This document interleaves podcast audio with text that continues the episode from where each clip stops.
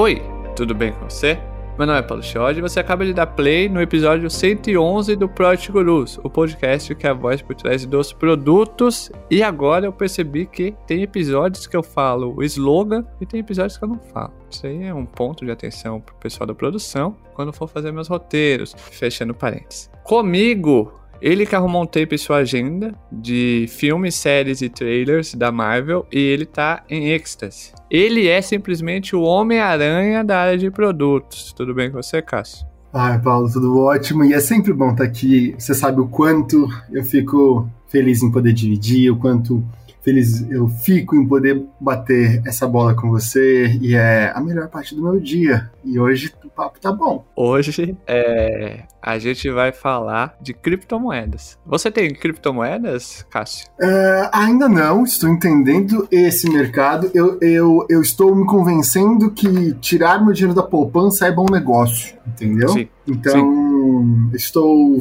escutando Natália Cury, estou Oi. escutando alguns influencers para ver, para chegar na opção óbvia de tesouro direto. Isso. Primo Rico também é rumo a um bilhão, que é uma trajetória quase que infinita dele lá no YouTube, mas a gente tá junto. E também porque ele faz o lance do 5 horas da manhã, live no, no Instagram, tá bom? Então você que gosta desse assunto, siga Thiago Niga, Primo Rico. Forte abraço a ele. Não sei se ele ouve, vai que, né? Uh, e também, é, Cássio, uma coisa que é melhor do que Bitcoin é touro de ouro no centro de São Paulo. Não? Tem tudo a ver. Tem não. Ou não? Será que o touro de ouro no centro de São Paulo é feito de Bitcoin? Não sei, a gente vai ver hoje. Era isso que faltava, eu acho. Nosso, a, a, agora vai para frente. Agora vai. E eu gostei, assim, só uma opinião minha sobre, nada contra. Mas o artista captou o sentimento de todo brasileiro é, em relação à economia, não? Todo olhando para baixo, cara, cara triste, deprimido, tadinho dele. Mas enfim, vamos pra pauta, ô Cássio, porque já descambou já o episódio. Já... Vamos, porque quanto mais eu estudo sobre economia, mais eu gosto da Marvel. É isso. Ô, ô, ô empresa que gosta de mexer com a economia, essa é da Marvel, hã? Vagabundos. Mas enfim, vamos pra. Se você é uma daquelas pessoas que gosta de aprender trocando ideias com experts, colocando a mão na massa em projetos práticos e recebendo mentoria de grandes nomes do mercado, e muitos desses nomes já passaram por aqui, a dica do PG para você dar o próximo passo na sua carreira são os cursos da Terra. Eles são uma escola 100% online, com uma comunidade engajada de mais de 5 mil estudantes voltada a desenvolver as competências mais demandadas no mercado digital no Brasil e no mundo das áreas de produtos, UX, marketing digital e ciência de dados, aumentando, assim, muito suas oportunidades de trabalho e network. O método de aprendizagem da Terra foi reconhecido pelo World Economic Forum e pelo Google for Startups. O certificado que você ganha é um diferencial em processos seletivos de várias empresas digitais do país. As aulas são ao vivo e você pode estudar de onde estiver, interagindo em sala de aula e tirando suas dúvidas na hora. Ao longo do curso, você tem contato com profissionais das maiores empresas digitais do país, como Nubank, PicPay, Gimpass, iFood e muitas outras. Dá uma olhada no site deles para saber mais sobre os cursos. O link está na descrição aqui do episódio. Com a parceria do Project Gurus, claro, você tem um incentivo de 600 reais usando o cupom Product Underline Guru, sem o S no final, hein? Preste muita atenção. O cupom também estará na descrição desse episódio, certo? Combinado? Corre lá no site da Terra e aproveite. Agora vamos pro papo. As negociações fazem parte do nosso dia a dia, estão inseridas nos contextos pessoais e profissionais. Contudo, muitos sentem que não possuem esta habilidade. Sendo um profissional da área de produtos, PM né, é preciso saber negociar para garantir os combinados, avaliar e atender as necessidades dos clientes e parceiros, Saber convencer gestores e stakeholders sobre sua posição diante de um roadmap. O programa de negociação de Harvard, olha só, em Harvard no nosso, na nossa pauta, defende que é preciso separar as pessoas do problema, uma vez que nossas emoções podem nos cegar e impedir que sejamos colaborativos e foquemos no alvo da negociação, além de possuir um critério objetivo. Além de falar de, sobre negociação, vamos falar sobre liderança de produto e como a negociação pode ajudar na liderança de produto e no gerenciamento de expectativas no dia a dia, dando continuidade, então, ao episódio 108 do Mark Canton, Canton, Canton que ele é, abordou sobre gerenciamento de expectativas no dia a dia. Seja bem-vindo ao Project Gurus, Mariana Filete, eu espero que eu tenha falado sobre o nome correto, que é simplesmente pasme, você que deu play nesse episódio, a Cleópatra da área de produtos. Tudo bem com você, Omari? Oi, gente, boa noite. Meu no... Você quase acertou meu nome. Balo, é Mariana Filete. Então faltou aí um, uma entonação, digamos, de passagem. Mas eu não me vejo como a Cleópatra, mas sim é, uma curiosa, digamos assim, do mundo de produto. Mas se vocês quiserem me chamar aí de Cleópatra, também será bem-vindo, sem problemas nenhum. Oh, quem pegou a referência, pegou. Não vou ficar explicando piada aqui, ok? Já vamos iniciar, Mari? Qual é a sua história? Bom, gente, antes da gente começar, primeiro eu queria agradecer essa oportunidade de estar aqui contando um pouquinho da minha história. Para começar, eu já vou dar spoiler, hein? Porque eu já sou assim. Muita gente que eu vejo aí de produto não teve a formação direcionada com isso, né? E, e, comigo não foi diferente. Ao longo desses anos eu fui tendo um gostinho do que era trabalhar com projetos, inovação até chegar em produtos digitais. E esse é um spoiler principalmente para aquelas pessoas que estão escutando a gente que talvez tenham pensado em fazer essa transição de carreira, porque em alguns momentos a gente acha que é impossível, mas eu tô aqui, né, testemunha, testemunha para falar que é às vezes mais fácil do que a gente imagina. Muitas vezes a gente duvida né, do nosso potencial, mas realmente quando a gente acha aquilo que a gente gosta, e, e, e eu acredito muito que o universo conspira né, para fazer as coisas acontecerem, e se a gente se dedica com afinco, as coisas acontecem. E eu vou contar um pouco disso, né, como foi essa trajetória para vocês. Bom, eu me formei em administração de empresas, bem naquele clichê de não saber o que queria da vida, mas eu olhei meu pai e falei: ah, ele trabalha com uma empresa, eu conheci um pouco do ritmo, achava que teria mais facilidade, né, de me adaptar com essa carreira. E assim segui. E aí eu passei pela empresa júnior na época, Lá eu tive a oportunidade de trabalhar com várias áreas e eu vi que marketing era a área que eu tinha mais afinidade mas eu não queria trabalhar com qualquer tipo de marketing, qualquer produto.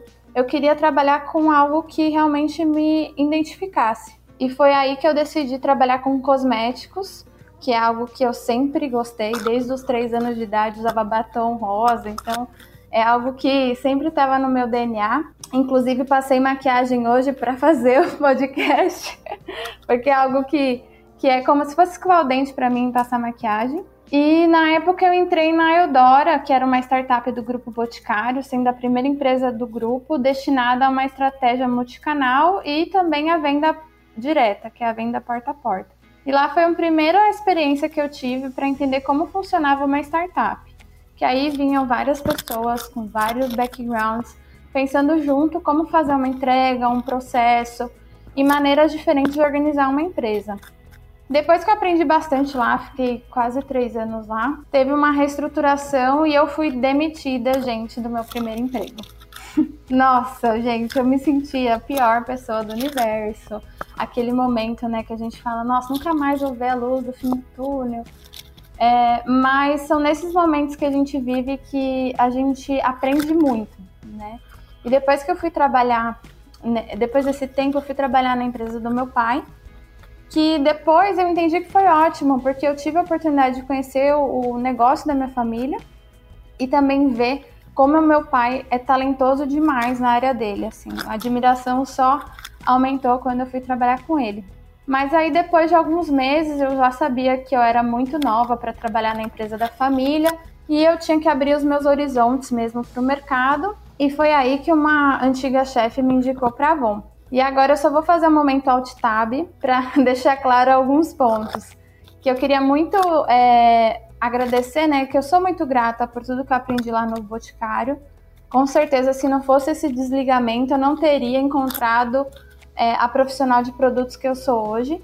E eu vou contar para vocês o porquê. Então, quando eu comecei lá na Avon, eu tinha a ideia de fazer uma carreira lá, trabalhando com marketing de relacionamento, segmentação de clientes, incentivos, que era todo o meu histórico é, dentro do Boticário. E assim eu fiz por três anos e aprendi muito lá, porque é uma empresa gigantesca, multinacional, com um milhão e meio de revendedoras na época, então era um batalhão assim de pessoas que a gente lidava. E nesse momento eu tinha é, terminado um namoro, né? E aí eu queria fazer um intercâmbio, né? Passei por uma vaga no México para trabalhar numa startup, que era tipo um Airbnb. Mas sabe aqueles momentos que você consegue o que você quer, mas você não fica feliz, assim? Você fala, nossa, não sei se é isso mesmo que eu quero. Então, acho que foi esse o caso, né? Eu tinha feito, ah, já tinha até feito a minha carta de demissão para entregar para o RH, mas eu tinha mais medo do que certeza. E aí, nesse momento, meu diretor, na época, me ofereceu uma posição para ser responsável pelo novo projeto da, da área, que seria a implementação de uma ferramenta de aplicativo e web para CRM. Então, que tinha o objetivo a gente transform, transformar, né? Realmente fazer uma transformação digital na força de vendas e, consequentemente, melhor, melhorar a performance é, dessas pessoas e também o dia a dia delas. E aí foi assim um momento que eu fiquei mega animada. Eu tinha aquele medinho, né? Óbvio, pensei, nossa, gente, onde é que eu tô me metendo? Mas aí depois de um tempo eu pensei, bom, eu estudei a vida toda para isso e agora que tem um desafio, não vou encarar? Então bora, né? Bora fazer alguma coisa diferente. E aí foi nesse momento que eu caí de paraquedas no mundo de produto digital eu não fazia ideia do que eu ia encarar. E assim, foi muito legal, porque eu fui responsável pelo projeto, então eu era tudo. Não, a gente não tinha uma estrutura dedicada a produto.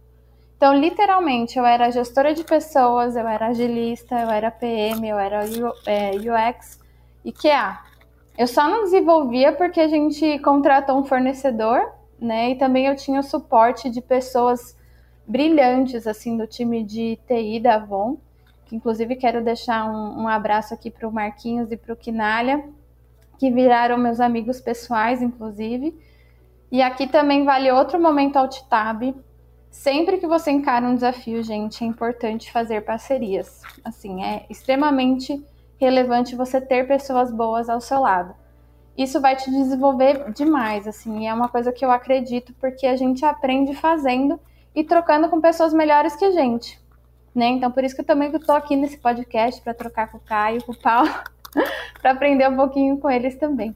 E eu vou explicar. E aí eu aprendi muito, né, nesse momento, em meio ao, ao caos do projeto.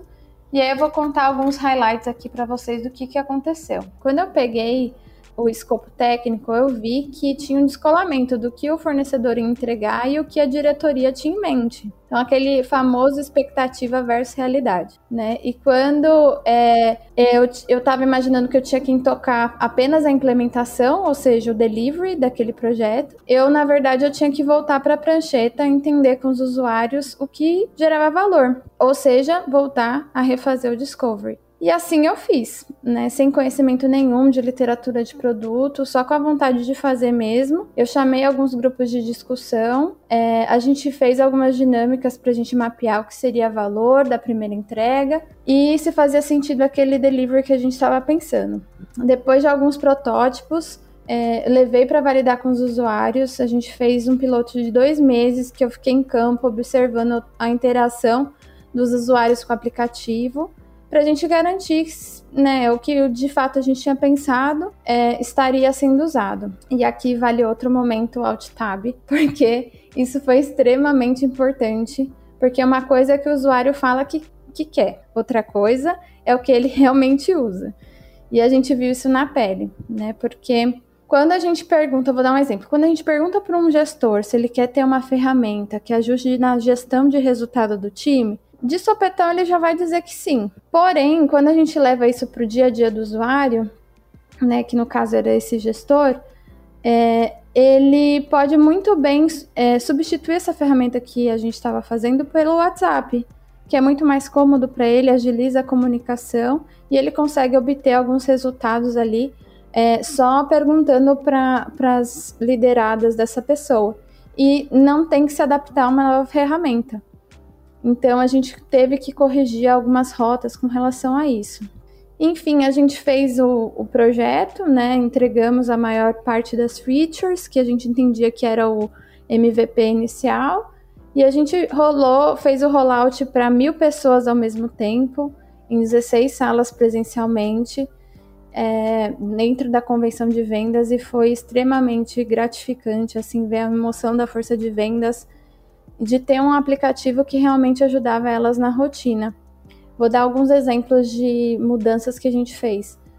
A gerente de setor, que era como se fosse as key accounts da revendedor, das revendedoras, elas tinham listas é, em papel, elas não tinham, não tinham mapa para traçar rota, então isso facilitava muito o dia a dia delas. Quando elas iam fazer uma visita, elas tinham possibilidade de ter uma ferramenta e fazer um, uma venda ali no momento da visita também gerir informações daquela revendedora, pegar o endereço, pegar o telefone, coisas simples que realmente a gente conseguiu mudar esse modelo de trabalho.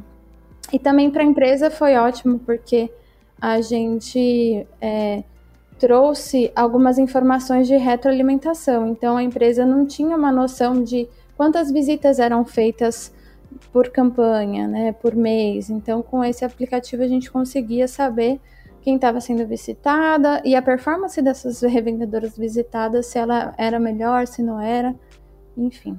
Mari, eu gostei dessa sua ideia de, de momento alt tab, então eu vou pedir a sua licença para também, assim, eu quero continuar escutando essa história, mas também quero fazer esse momento alt tab para só reforçar quem está escutando o sorriso na voz que se, se, vocês não estão vendo, vocês estão escutando o sorriso na voz da Mari, uma, entender o valor que a gente gera na vida das pessoas e não necessariamente no cliente final. O, o empoderamento interno dos nossos times, às vezes é, o resultado ele é muito mais direto, muito mais claro e, e pode te motivar tanto quanto uma nova funcionalidade no app bacaninha e tudo mais, sabe? Então, ao você entregar ferramentas para que as pessoas trabalhem melhor, para que o dia a dia dela, dela seja mais produtivo, que ela consiga, inclusive, uh, talvez até bater as metas dela, né, Mari? Mais próximo. Isso é empatia não só com seu cliente, mas só com seu público interno. Então, fica a pergunta, Paulo Jorge. O quanto estamos sendo empáticos com os nossos públicos internos? o quanto, quanto, quanto estamos praticando o, o sempre conversar, não somente com o nosso cliente, que, que isso a gente escuta em todo lugar, mas também com a equipe de vendas, suporte que o apoia. Não é mesmo, mas peço licença, Mari, peço desculpas por te interromper, mas eu não podia deixar isso passar. Não, não tem problema. É engraçado que eu lembrei de uma coisa que eu fazia. Porque nem sempre todo dia é fácil, né? Então, eu tinha gravado, Cássio, alguns depoimentos de algumas é, pessoas da força de vendas que eu sabia que eu tinha impactado a vida delas. Eu e o time, né? Então, aqueles dias mais difíceis, eu pegava aquele depoimento e escutava, falava, não, é para isso que eu trabalho, é para melhorar a vida dessas pessoas e tal. Então é sempre é um desafio, né?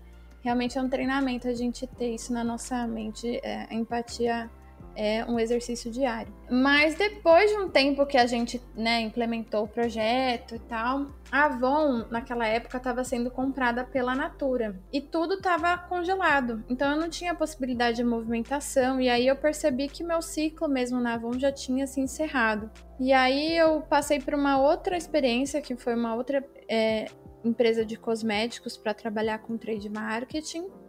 E marketing de relacionamento de novo, que era a minha origem, mas ali eu realmente vi que eu estava sentindo falta daquela rotina de produto e de impactar mais a vida das pessoas, né? E aí, nesse momento eu fui chamada por um amigo para fazer um processo no Itaú. E aqui também tem outro momento alt tab, que é Sempre mantenha contato com as pessoas que são boas e não trabalham mais com você. Por quê? Eu, eu gosto de fazer isso porque eu tenho certeza de que a gente consegue trocar boas práticas, a gente consegue conversar sobre outros mercados, aprender ainda mais, ampliar o nosso leque e, quem sabe, também, né, receber um convite para participar de um processo, né? Sempre é bom manter o network. Bom, e lá estava eu no Itaú fazendo o processo, né? E, e pela minha surpresa eu passei é, e aceitei o desafio de melhorar a aquisição dos clientes para as carteiras digitais. Aí, quem não conhece as carteiras digitais são Apple Pay, Samsung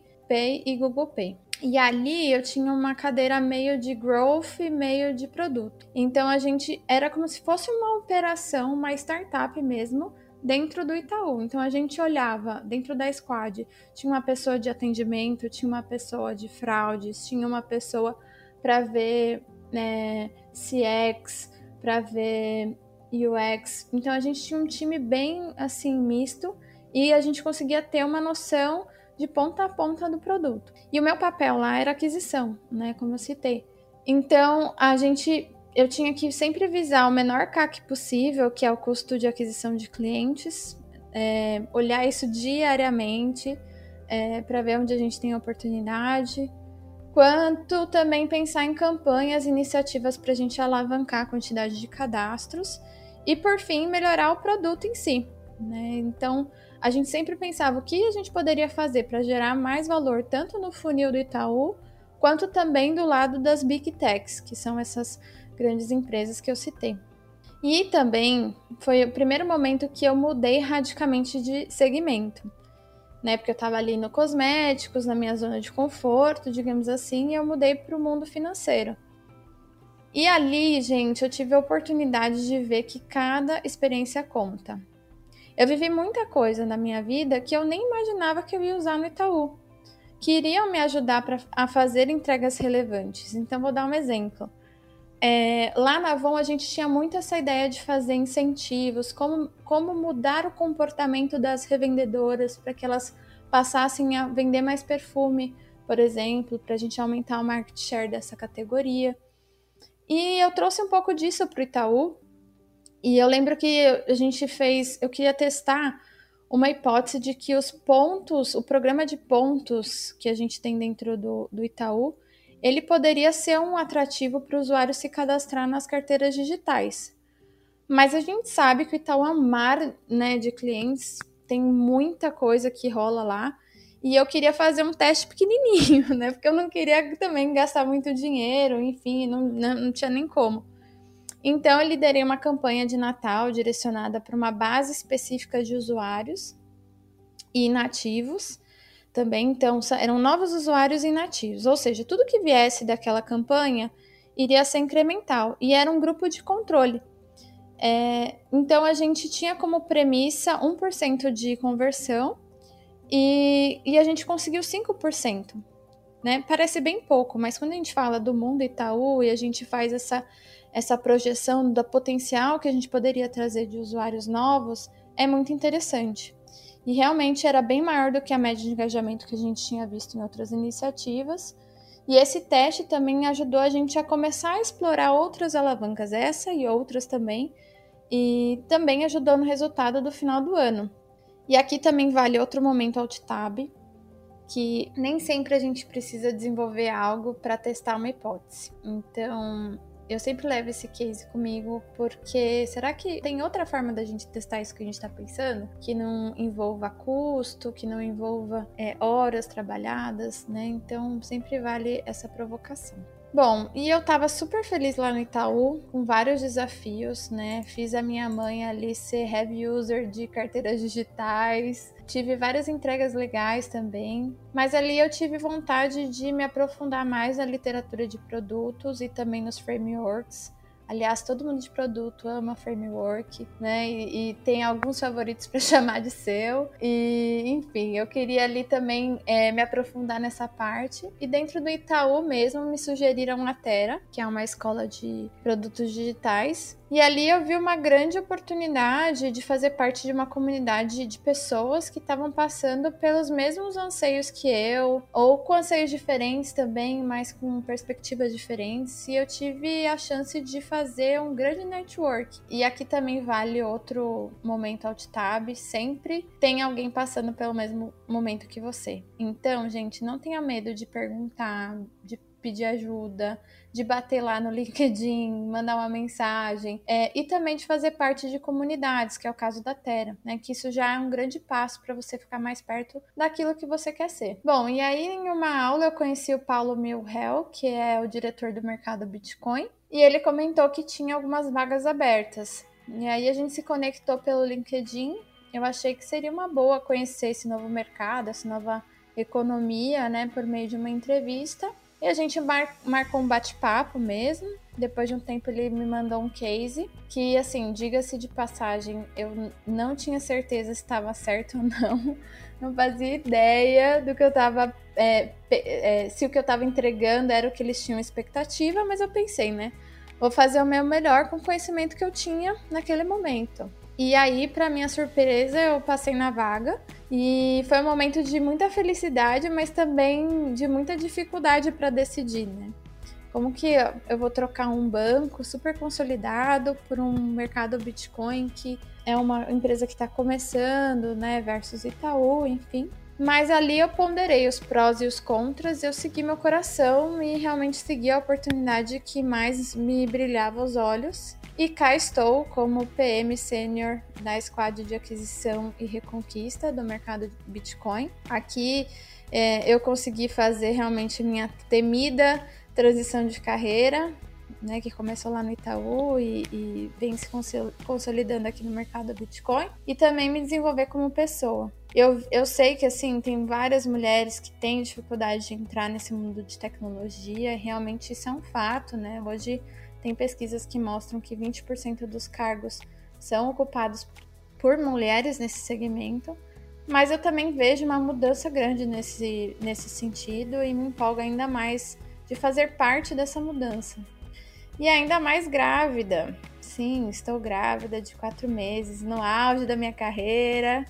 É, e eu até pensei, ah, será que eu comento que eu tô grávida não? Mas eu não vejo por que esconder isso, né? Porque é, eu acho que a gravidez não pode ser um impeditivo, né? E com certeza é, me tornar mãe vai ser a maior entrega da minha vida e também vai me fazer uma pessoa e uma profissional melhor, e aí eu não tenho dúvidas disso.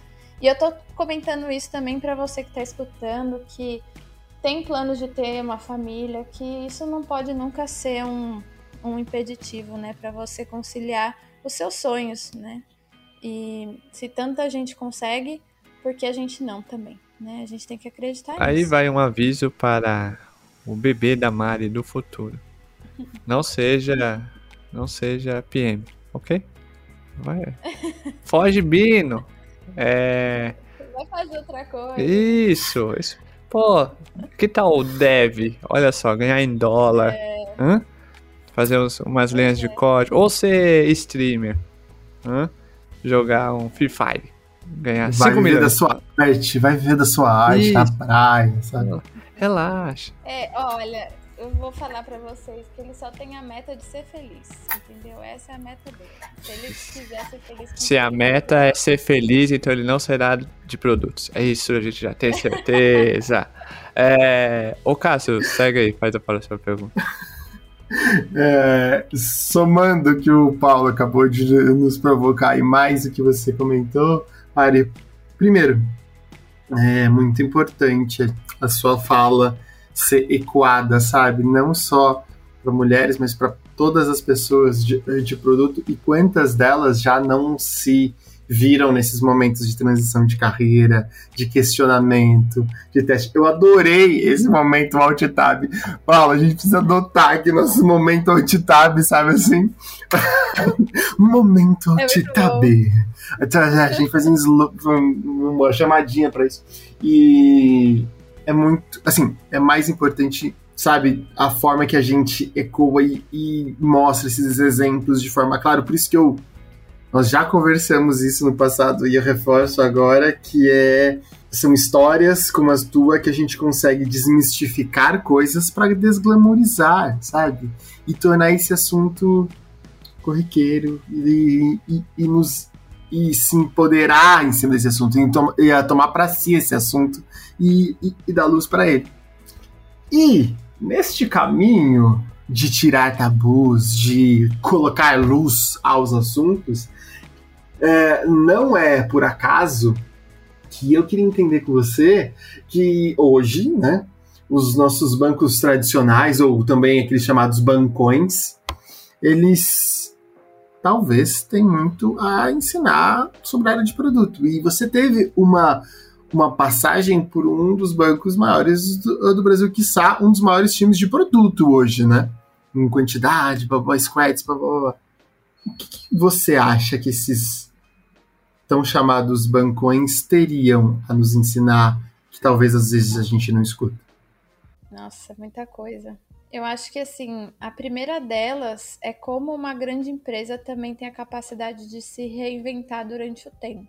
Então, o Itaú é o maior banco da América Latina e está aí há 76 anos se reinventando. Com certeza ele fez várias mudanças pensadas no cliente ao decorrer desse tempo e também para se manter nesse patamar, né? Isso também é muito liderado, é, e, e, vou falar um pouco da minha experiência, né? Pela cultura de querer se transformar sempre e sempre pensar no que é melhor para o cliente. Isso eu vi de perto lá.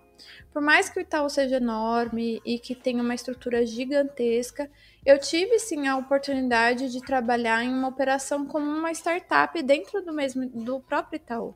Então, para mim, isso é um grande aprendizado que todos nós podemos sim empreender, te testar hipóteses e ter novas ideias, sim, para evoluir na empresa que a gente trabalha, seja ela o tamanho que ela for. Né? O segundo que eu aprendi lá é quanto o controle interno de informações e o cuidado mesmo com fraudes é muito importante, principalmente nesse mercado financeiro. E ainda mais em um bancão, né, gente, que tem aí uma marca é, latente ali, né, e bem posicionada no mercado. Eu entendo que vale sempre esse olhar pessimista para aquela ideia que a gente tem, né, é, justamente para a gente tentar mitigar os riscos de uma possível fraude ou uma possível perda de dinheiro também.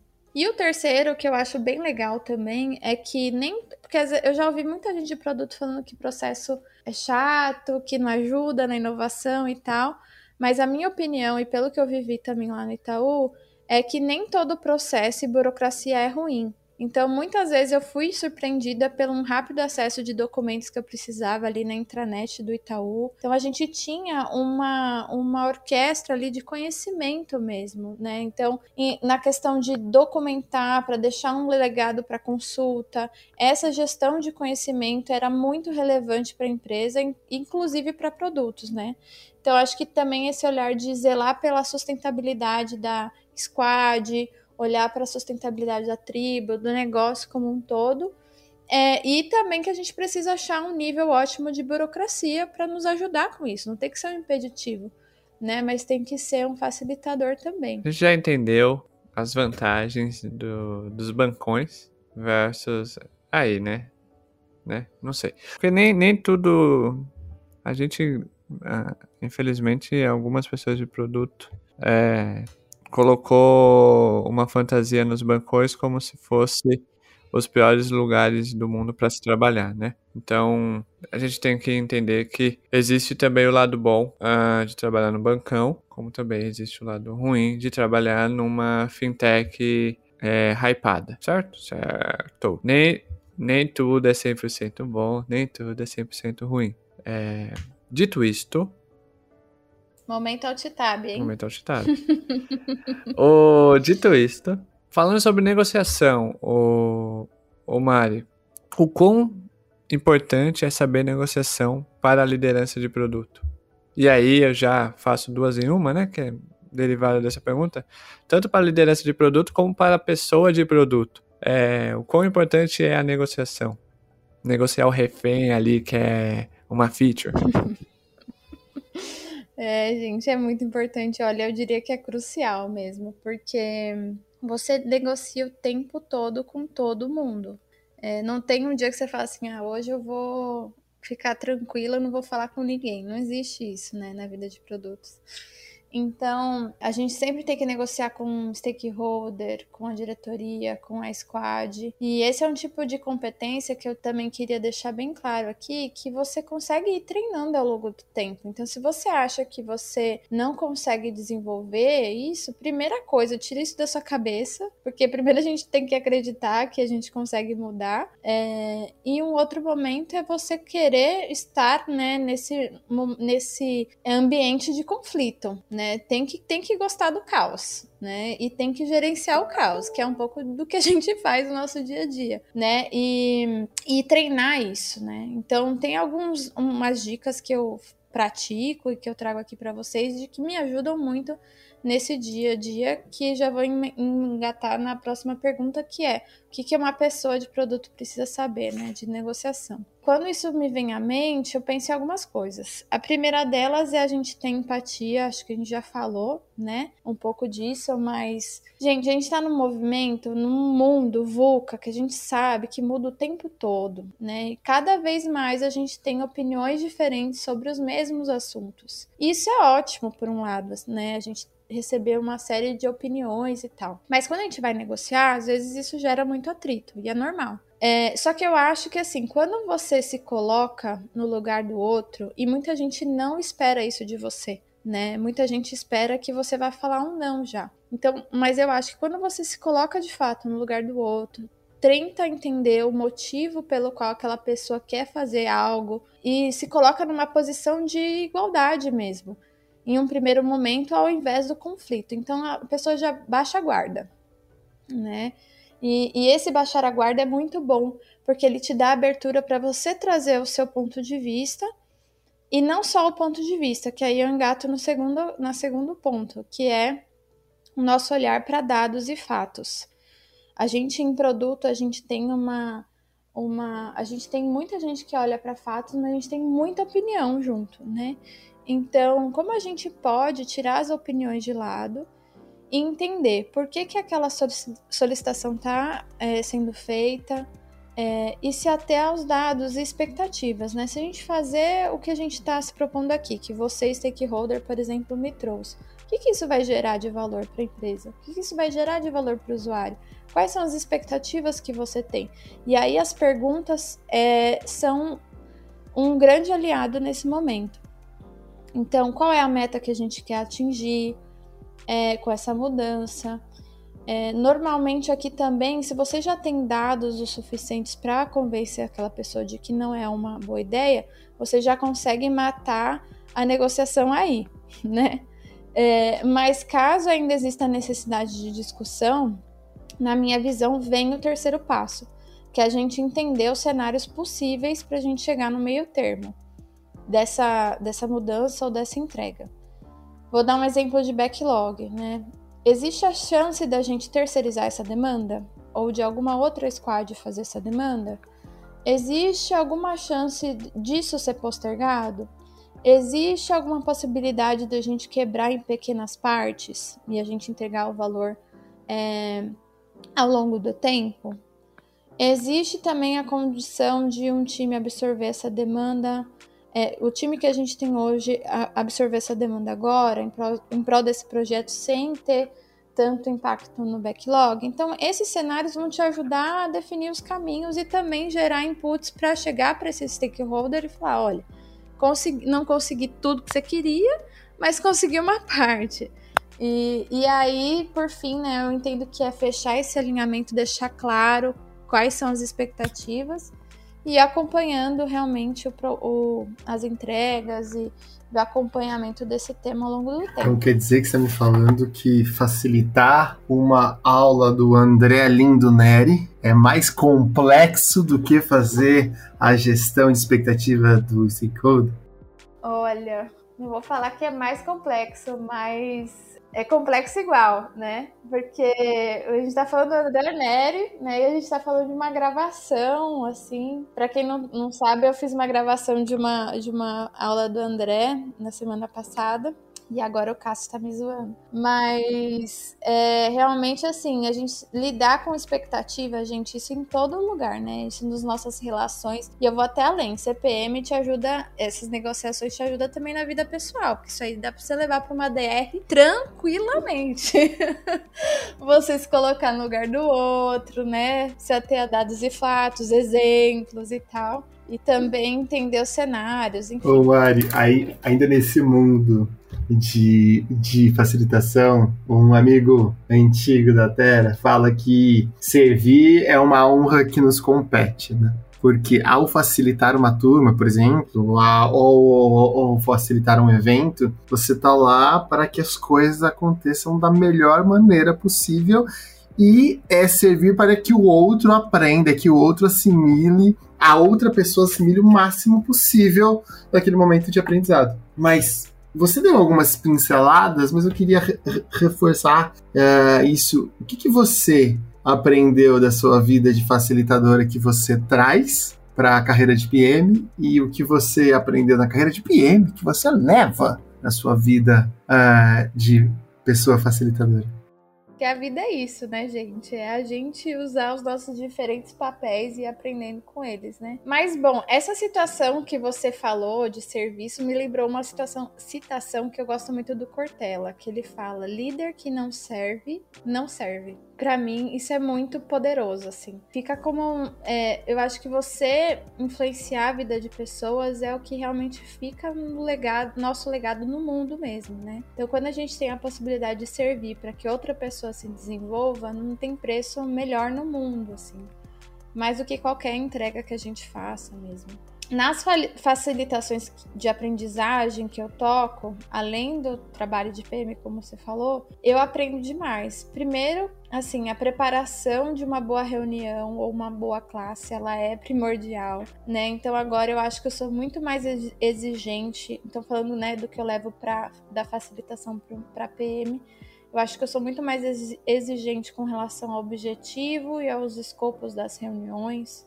É, gosto também de fazer o check-in das pessoas, saber como elas estão vindo para aquela reunião, porque nem sempre a gente está no estado emocional legal, é, no mesmo nível de energia.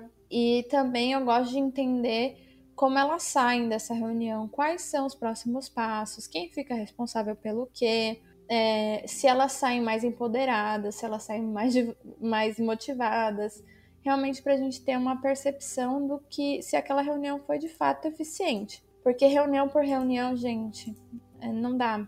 É muito é muito caro fazer reunião, né? Para todas as pessoas que estão ali. É, além disso, acho que lidar com pessoas diferentes o tempo todo, essa questão de tentar entender qual a expectativa delas com relação ao tema que a gente está abordando, né? A gente sabe que é muito louco porque eu vejo nas aulas quanto as pessoas têm entendimentos diferentes e como a gente facilitador pode ajudar o aluno a trocar essas experiências e ter um melhor aprendizado na aula. E isso me faz pensar como genuinamente eu posso ajudar as pessoas, sabe? Isso é muito legal.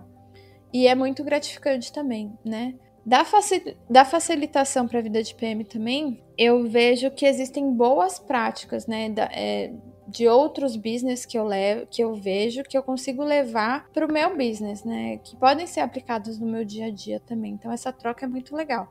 Outro ponto é também como a gente pode ter cuidado com a comunicação.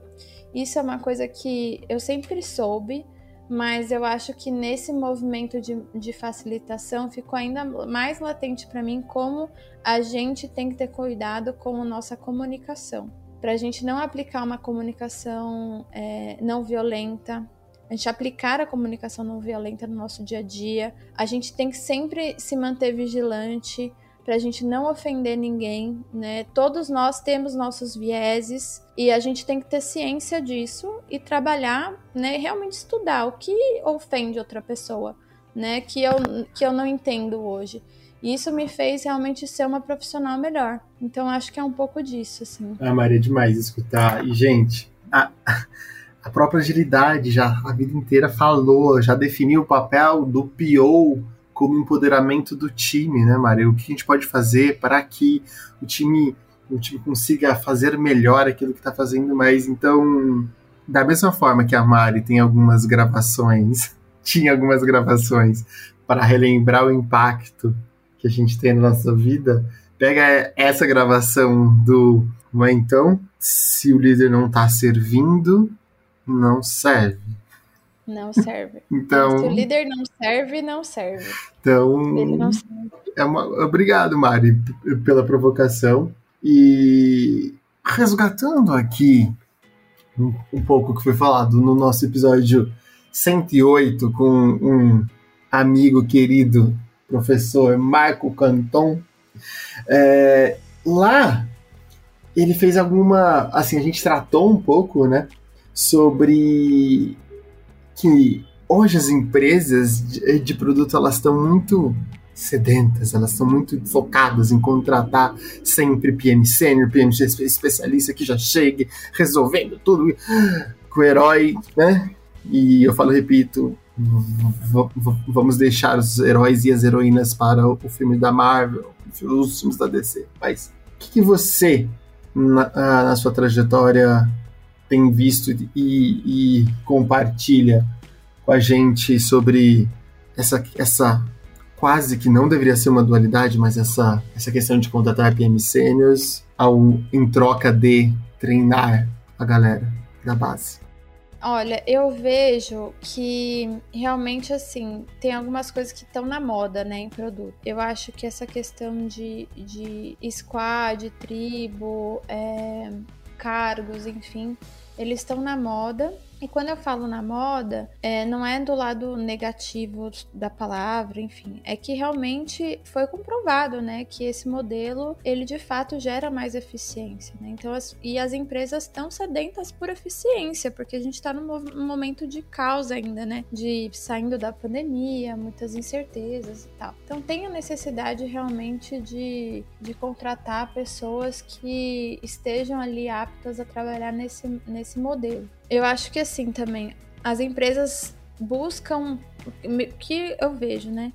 Não buscam tanto skill técnico somente, né? Mas para a galera de produto, eu vejo muito mais uma necessidade de soft skills, que são aquelas habilidades interpessoais mesmo, para gerar, gerenciar problemas, gerenciar conflitos e pensar numa solução plausível. Então, sempre pensar como que a gente pode fazer algo é, com a situação que a gente tem para chegar mais perto do objetivo.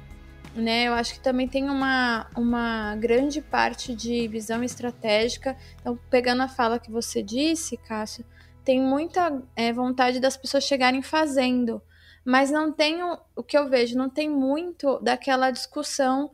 Tá, mas para onde a gente está indo? Qual que é a nossa visão em três anos como produto? O que a gente acredita que o produto deve ser daqui um ano, dois, cinco, dez. Né? Então a gente está sempre preocupado com um trimestre, com a próxima entrega. Então acho que é, esses profissionais também têm o papel de chegar nessas empresas e provocar isso. Quais são os objetivos? Até na entrevista mesmo, né? Como que é o processo é, de planejamento estratégico? Como é feito o backlog? Né? Vocês trabalham com OKRs? Como é feito esse, essa definição de objetivos e indicadores? E também eu acho que tem uma necessidade de análise crítica, né, e pensamento é, muito voltada a dados, assim, pra, justamente para a gente tirar aquelas opiniões, aqueles preconceitos formados e, e, avaliar se o caminho traçado pela empresa, pela squad, é, realmente faz sentido com o que o mercado está vivendo ou o que o usuário está vivendo. E essa é outra dica também, assim, seja melhor amigo do usuário, sabe? Não seja melhor amigo das. Assim, eu digo melhor amigo, assim, não vá pelo que as pessoas te falam, daquelas verdades absolutas que a gente RP na empresa. Escuta o usuário, né? Tem esse filtro que com certeza você vai trazer o melhor para a empresa e você vai ser um profissional mais sênior, provocando essas mudanças. Pontos, não? É. Alt-tab. Acho que isso que a, que falou é bem importante. Acho que é um assunto que a gente tem que abordar é, mais vezes e o PG tem abordado de forma bastante, né? De, de, forma recorrente, que é o lance da, da, da frustração gerada na, nas pessoas de produto. Uh, o Marco Canton falou que não é a empresa que decide não contratar é, júniors, né?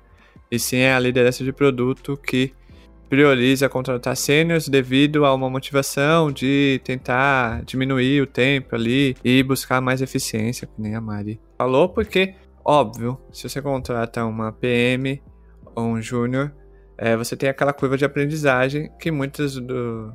quase todos os contextos hoje, todos os contextos hoje, é bem raro você achar um contexto é, diferente, é o time to market. É o lance do temos que crescer, temos que escalar, temos que fazer isso, fazer aquilo.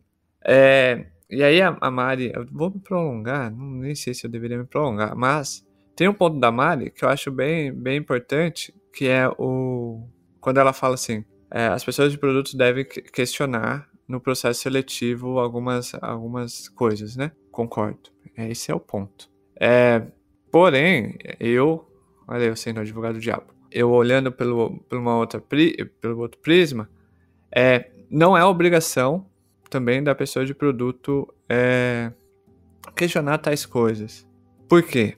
Porque hoje, se a gente vê o processo seletivo da área de produto, ele é feito de se você vai em busca do, da vaga, tá? Você preenche a ficha, RH, case, case, o bendito case. Uh, depois você fala com PMs, fala com o time técnico. Depois você fala com a liderança de produto, para depois você falar com o CTO, CPO, Head e afins. É, é, experiência própria, tá? E conversando com bastante pessoas sobre o assunto frustração.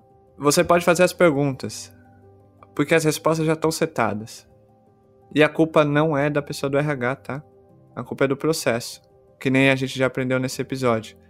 O bancão ensina a gente a dar valor a processos, a burocracia.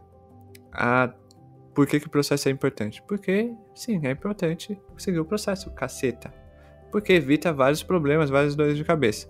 É, na minha visão, tá? Eu queria ouvir a sua opinião, Mari, a opinião do Cássio. É, eu acho que para que a gente possa, possa meio que diminuir essa frustração, porque as pessoas entram nesse processo, mesmo que ela pergunte para a pessoa do RH como que é a cultura, como que é o ambiente, como que é feito tal, né? Vai estar tá, vai ter vai tá setado uma, uma resposta padrão que não é culpa do RH. É, ela vai falar que a cultura, a cultura de produtos, é uma cultura que, não sei o que lá, responsabilidade, trabalho em equipe, valores, pipipi, popopó. Como que é o ambiente? Não, o ambiente é um ambiente desafiador, é um ambiente de, que, que a gente questiona sempre, é um ambiente que... Não, mas como que é, é cultura, ambiente Ai, ai, esqueci de outra coisa. Ah, como que, que funciona? Não, nossos processos são sempre centralizados no usuário. O usuário é rei aqui. E aí a pessoa de produto vai seguindo, ele entra, ele vê outro cenário. E aí cria frustração. O que cria frustração, isso vai afetar na, na entrega, na eficiência, na saúde mental. A gente está no fim de uma pandemia, que não sei quando termina essa bagaça, mas isso afeta. E eu acho que isso também, isso também pode estar tá ligado à dança de cadeiras, Omari, na sua opinião? Ah, dei uma puta volta para perguntar isso. Porque hoje tem muita dança de cadeiras. E as pessoas que eu converso, é, eles sempre, eles sempre é, listam algumas, algumas, alguns fatores, tá? Quando você pergunta para a pessoa, por que você ficou menos de um ano e na empresa e trocou? é sempre ambiente, cultura, liderança, que a gente pode englobar em uma só, né? Porque ambiente, ambiente ruim, igual cultura ruim, igual liderança ruim. É, para depois vir fatores como financeiro. Você acha que esse, esse processo hoje meio que tradicional de processo seletivo para área de produtos não deveria trazer as lideranças de produto ali junto com a pessoa de RH para trazer mais essa visão de produto e essa liderança de produto trazer mais clareza e transparência dos desafios, setar ali a expectativa, alinhar as expectativas ali, não deixar lá para o final, ou, ou nem falar, né? Deixar a pessoa entrar para depois ela descobrir no, no, no, ao vivo que não era tudo aquilo.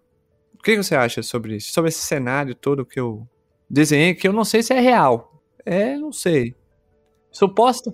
Ah, eu desabafei, hein, eu acho, hein? Foi, vai ser tá maravilhoso. Bom. tá bom, mano. Tá bom. Altão. Mas vamos separar um pouco os pontos que eu acho que você trouxe reflexões importantes. Oh, muito né? legal. Na minha humilde opinião, é, eu acho que perguntar realmente não impede você ter essa frustração. Por quê? O processo seletivo por si só já tem uma grande chance de ser fadado ao sucesso, né? O processo seletivo normal, né? Assim, como você fala, ah, entrevista com RH, entrevista com pessoas do, da, da empresa, da área, e aí toma a decisão. Por quê? É muito difícil você saber, tanto o candidato quanto a empresa, quem é aquela pessoa que você está contratando, né? E se de fato ela está falando que ela vai fazer o que ela faz e a empresa também né? Porque realmente tem um, um speech pronto, né? Então, eu acho que todos nós conhecemos aquela, aqueles profissionais que são experts em entrevista, mas não são experts em entrega, né?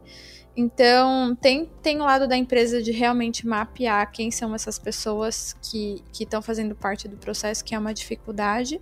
E também tem o lado do, do profissional de entender o quanto que o que a empresa está falando é de fato verdade. E aí a gente tem alguns meios, na minha opinião, de mitigar essa frustração. Uma é realmente o molde do processo seletivo, como você falou, trazendo mais produto, trazendo mais verdades sinceras no começo do processo seletivo. Acho que é super válido. É, eu acho também que você perguntar para as pessoas que trabalham na empresa é uma outra alternativa outra alternativa, acho que é redundante, né? Mas enfim. É uma alternativa é, de você falar com pessoas que estão ali trabalhando, que tão, não estão no processo seletivo, e aí fazer parte de uma comunidade, como eu falei, né? Talvez de uma escola, ou falar dentro de um grupo dentro do LinkedIn com pessoas, se conectar, é super importante para você realmente sentir como que é o clima lá, né? Eu quando fiz o processo seletivo do mercado Bitcoin, eu tava com essa com esse medo da frustração mesmo. E aí eu antes de aceitar, eu fiz questão de falar com o Paulo, que era a pessoa que eu tinha o contato, né? E eu liguei para ele, falei: "Olha, eu quero que você me diga realmente como é trabalhar, né, é, tirando o crachá mesmo, como que é o dia a dia, quais são as dificuldades, e foi ali que eu realmente tomei a minha decisão. Tem grande chance de se frustrar? Sempre tem, gente, sempre tem. Mas eu acho que assim você mitiga um pouco é, o, e consegue separar do que é a realidade o, e o que a empresa está te prometendo. Por isso que a gente precisa tomar muito cuidado com os trailers, Paulo Schott. Que você vai lá no trailer, tem. Ah, três, não, seis, né? Uh, tem, o, tem o Sexteto Sinistro, tem dez Todd Maguires, tem dez Miranhas. E, na verdade, às vezes o trailer é um bom corte é, de um filme tão normal quanto qualquer outro. Então, que, que gostou nem, dessa, né, Val? Gostou que nem, dessa, Que nem o trailer do, do Homem-Aranha, que eles acham que não se enganaram, né? Mas ocultaram os outros dois Homem-Aranhas ali do trailer. O que muitas empresas é, fazem por aí no processo seletivo, ei, tá ok? Mas ó, ó, gente, eu vou também trazer pra gente uma autocrítica aqui pra gente pensar que que filme que a gente tá indo para assistir no cinema. O filme que o diretor nos irá nos proporcionar e a gente confia naquele aquele aqui o Marvel o We Trust, ou a gente já tá indo pro cinema, ai, se não aparecer 10 Homens-Aranhas, o filme é ruim. Se não aparecer o Doutor Estranho, sei lá, com já com os hiperpoderes. Então, tome cuidado quando você entra, se o filme que se o filme que você quer ver você já não está para estabelecendo várias referências de trailers e de filmes e são dois pontos que a gente precisa tanto se preparar de um lado e também nos provocar do outro. É, e só complementando o que você falou, eu acho que também tem um lado do profissional de romantizar a carreira de produto, né? E achar que é tudo flores, que vai ser, que vai ganhar bastante, que vai ter é, autonomia, porque autonomia a gente sempre escuta, né, gente? Mas aí chega lá na hora do vamos ver, realmente não é a gente sempre que tem a liberdade de tomar as decisões. Né? E faz parte, eu acho que é um pouco dessa maturidade que as pessoas precisam ter. Faz parte dentro das empresas a gente ter é, é, pessoas que são influ influências dentro da empresa, que vão mudar a sua decisão, quer queira ou quer você não queira, que vão é, te provocar. Você vai ter que gerir conflito, você vai ter que trabalhar pra caramba. Então, é, eu acho que esse alinhamento também precisa ser feito. E essa autocrítica também, como você Ou a gente tá se caminhando pro final do, do episódio, porque. Porque sim, porque porque temos vida social, tá bom? É, apesar do Martin Kagan falar que a gente tem que trabalhar 50 horas por dia, bibibibobó, aqui não, campeão. A Mari tá grávida, ela tem um cachorro para cuidar, entendeu? É, é isso. Ela ainda tem que pedir comida no iFood. É, dito isto, é, antes de passar pro Cássio, vou, vou fazer a, a última pergunta minha, que é a seguinte, Mari. Você, você explicou sobre a importância da negociação, tanto para a liderança de produto e quais são os pilares que as pessoas de produtos devem, devem, devem aprender, né? Ali, no, no dia a dia. Só que o ser humano, ele tende a aprender com, digamos assim, com um pouco mais lúdico, né? Uma forma mais lúdica de aprender. E negociação é um assunto muito, acho muito denso, não sei. É, apesar de ter é, um curso gratuito da Conquer aí, né? Cada seis meses aparece esse curso gratuito. Quais são os livros é, e filmes e séries que você já consumiu e você viu lições de negociações? Lições de negociações, olha só, rimou. É, que as pessoas podem consumir também e tirar ali algum, algum aprendizado.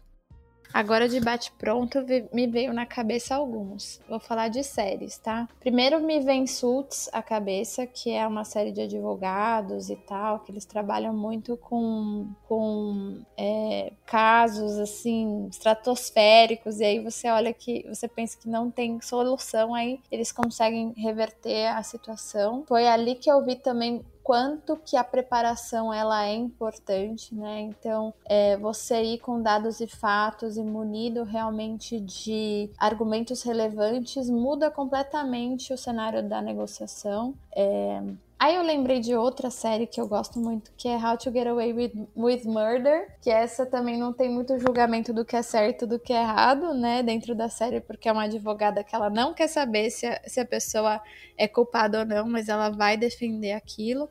E também é muito legal ver o raciocínio de argumentação é, e a estrutura do modelo mental que ela, que ela monta nos tribunais. E de livro me vem um que eu tô lendo agora, que é a arte de fazer o dobro do trabalho na metade do tempo, que é do Scrum, que ele fala realmente de você tentar me, sempre rever o como você trabalha e essa autocrítica também dentro na, da negociação, você se autoconhecer, autoconhecer a velocidade do seu time, o que é possível entregar ou não naquele espaço de tempo, vai te dar mais insumos para saber o que você consegue atender dentro da sua squad, dentro do seu escopo de trabalho e também acho que vai te ajudar aí nas negociações do dia a dia. Chegando naquele momento, qual? Aquele momento Maria Cássio Gabriela, entendeu? Aquele momento quase íntimo, fuçando a vida das pessoas.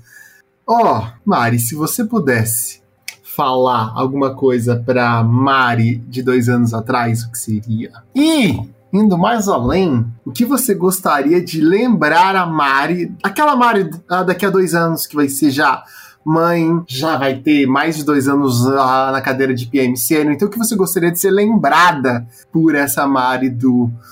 É, então é um encontro de várias realidades temporais, não é mesmo?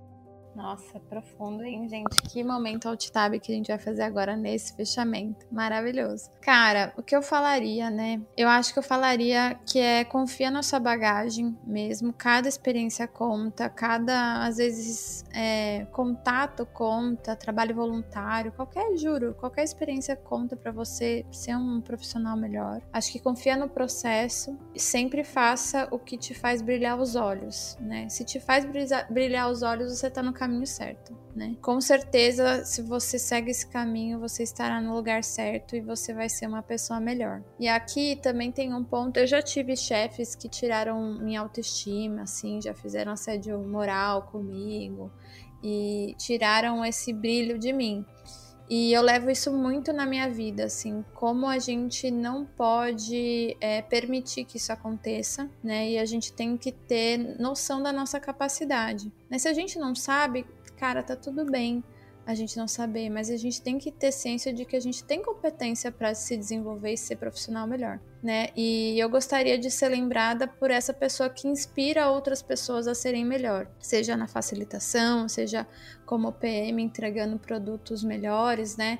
Eu acho que a missão do mercado Bitcoin, eu, eu acredito muito que essa nova economia, como de, democratizar essa nova economia, como dar acesso à informação para pessoas que não conhecem, que não têm uma educação financeira é, consolidada e como a gente ajuda essas pessoas a expandir.